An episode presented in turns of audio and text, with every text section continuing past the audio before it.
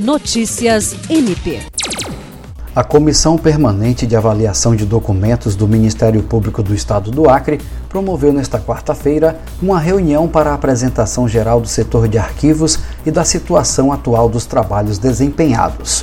Na reunião, foi informado que o MPAC dispõe de mais de 6 mil caixas armazenadas com acervo de material desde o ano de 1970.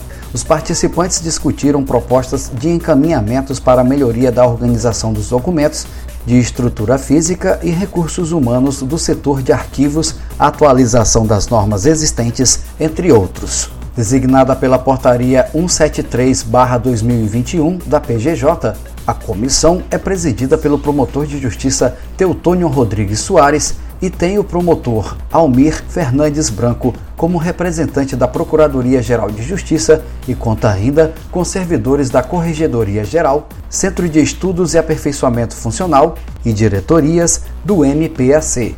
Jean Oliveira, para a Agência de Notícias do Ministério Público do Estado do Acre.